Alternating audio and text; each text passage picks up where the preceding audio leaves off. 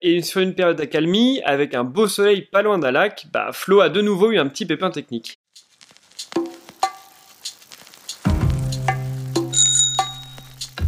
Il faut deux roues pour faire un monde.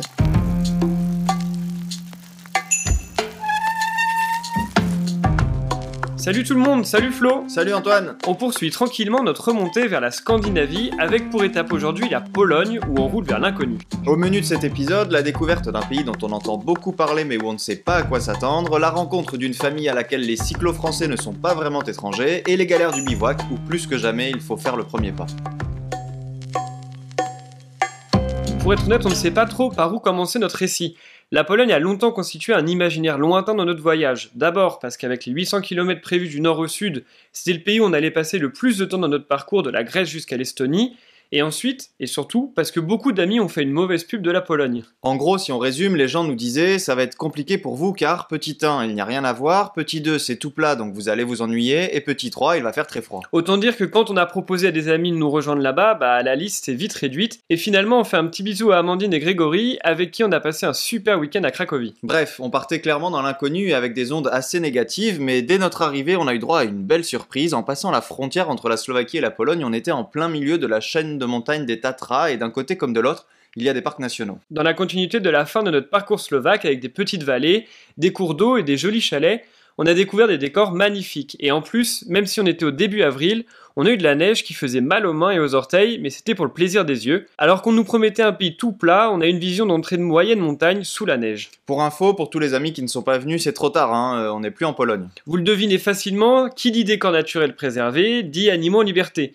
Et dès le début de notre parcours en Pologne, et jusqu'à ce qu'on quitte le pays, on a pu observer plein de biches. On a aussi vu beaucoup de rapaces au-dessus de nos têtes ou sur le bord de la route. On a aperçu, mais seulement aperçu car ils étaient assez vifs, des lièvres qui détalaient à notre approche. Et dans le nord du pays, tous les 500 mètres environ, on voyait un nid de cigogne avec euh, un ou deux volatiles nichés dedans. Oui, ou même simplement, les cigognes faisaient leur vie dans les champs.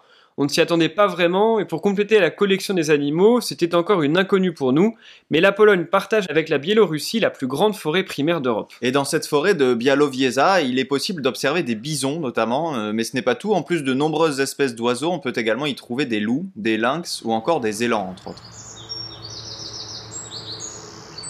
Dans le genre surprise, on a aussi trouvé pour la première fois dans notre voyage une circulation hyper apaisée en ville. Pour arriver à Cracovie, 4-5 km avant d'aborder la ville, vous pouvez rejoindre une piste cyclable. Comparé à l'arrivée par l'autoroute ou presque à Rome ou encore à Athènes, c'était un autre monde. Là, tout était simple, la signalisation claire, en mode chacun son tour, et tous les usagers étaient très respectueux les uns des autres. Oui, clairement. Quand on arrive en ville, à chaque fois, on est en mode combattant, prêt à tourner la tête trois fois à la seconde, à actionner les freins en cas de détresse, à griller un feu pour ne pas se faire faucher, et là non, c'était hyper fluide. Et ça s'est confirmé en centre-ville où là tu avais une vraie hiérarchie des usagers, euh, le piéton, puis le cycliste, puis le bus ou tram, et finalement la voiture. euh, et vous savez quoi? On n'a pas entendu un klaxon dans toute cette histoire.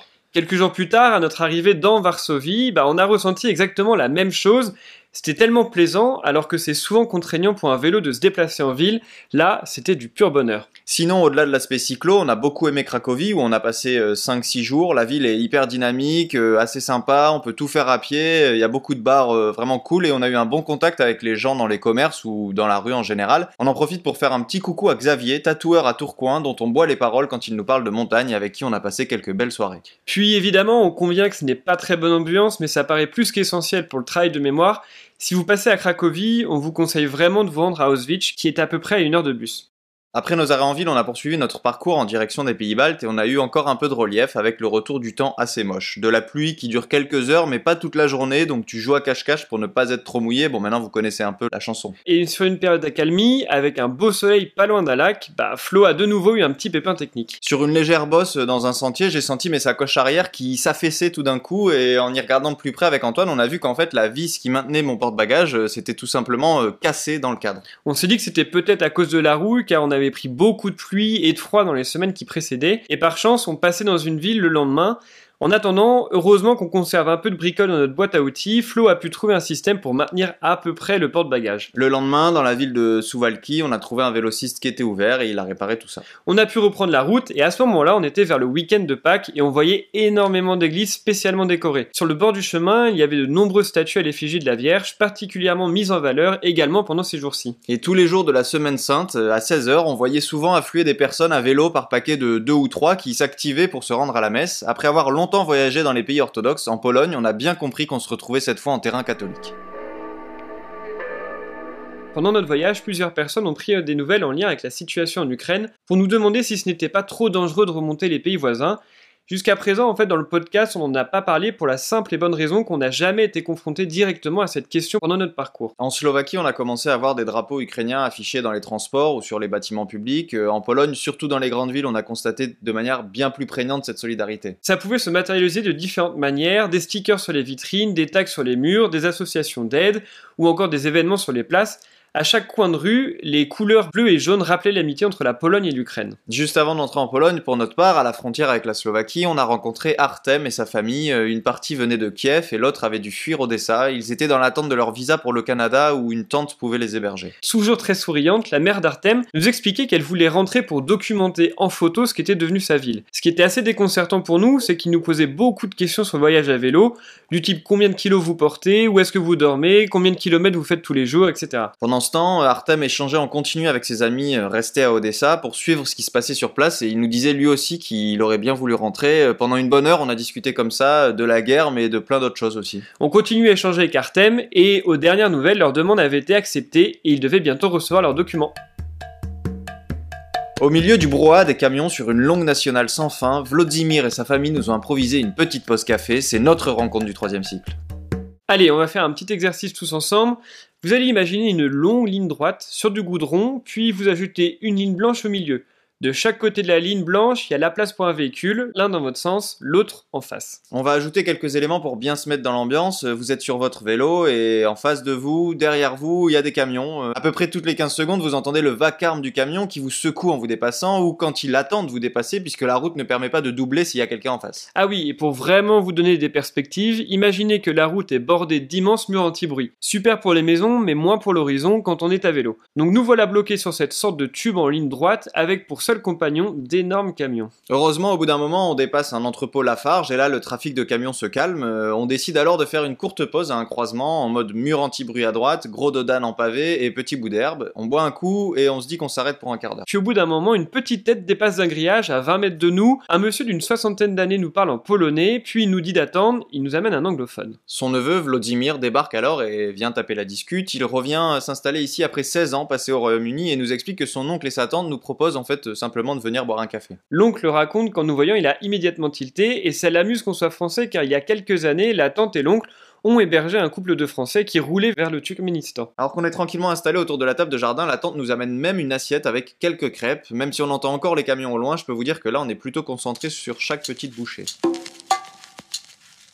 En Pologne, on a oublié tous les basiques de l'éducation. Pour s'assurer de trouver un bivouac, on s'est mis à beaucoup parler à des inconnus. Ici, on a un peu galéré à trouver des spots pour la tente. Sur tout notre parcours, on a souvent roulé avec pour paysage d'immenses champs ouverts aux yeux de tous, donc en gros, merci la discrétion. On s'est donc mis à la discussion presque quotidiennement avec des inconnus, de manière parfois forcée. Hein. Je dirais même de manière souvent forcée, euh, parce que les gens ne sont pas bêtes, hein. ils te voient venir avec ton vélo, t'as des gaines de gars en manque de douche vers 18-19 heures, euh, les derniers rayons du soleil, ils savent très bien pourquoi t'es là. Ils baissent les yeux ou détournent le regard, pas de problème, t'inquiète, on est plus déterminé que toi. Donc nous voilà à forcer la discussion avec des inconnus, ça va, on leur force pas la maison non plus, mais on leur demande si on peut s'installer dans le champ à côté par exemple. Et heureusement qu'on était deux pour garder le moral car on a pris des gros refus, et pas qu'une fois, hein, ce qui était assez rare jusqu'à présent, mais bon, on continue à tenter notre chance avec notre petit sourire presque coupable. Avec le temps, ça finit par fonctionner. Ce soir-là, on cherche notre bivouac dans la forêt, mais on voit qu'il y a beaucoup de maisons à côté et qu'on est visible, donc on tente le coup avec le voisinage. On va voir une dame d'un certain âge qui pend du linge dans son jardin pour savoir si on peut dormir dans le champ à côté. On discute vite fait avec les traducteurs en ligne et elle va demander à son fils car, comme elle le dit, c'est lui le Quelques instants plus tard, le voilà à nos côtés. Il nous scrute un peu, l'échange verbal est assez limité, on se met à douter, puis il commence à déplacer les jouets éparpillés de son fils pour faire de la place, puis nous propose de planter la tente dans le jardin. On n'en demandait pas tant, mais ça nous va parfaitement. On s'installe, puis la grand-mère nous amène du thé et nous demande si on veut des couvertures et des sandwichs, euh, tout le tralala. On refuse poliment car on a ce qu'il faut et on se met alors à papoter un peu, puis au dodo. Le lendemain matin, juste avant notre départ, elle nous amène encore du thé et cette fois carrément des gâteaux qui vont avec, puis elle nous souhaite un bon voyage. On lui dit merci, même s'il ne faut jamais répondre à un inconnu. C'est la fin de cet épisode, on retourne pédaler un peu et on vous retrouve très vite. On vous souhaite bonne route, on attend vos conseils d'itinéraire ou vos astuces sur nos réseaux sociaux. À très vite Salut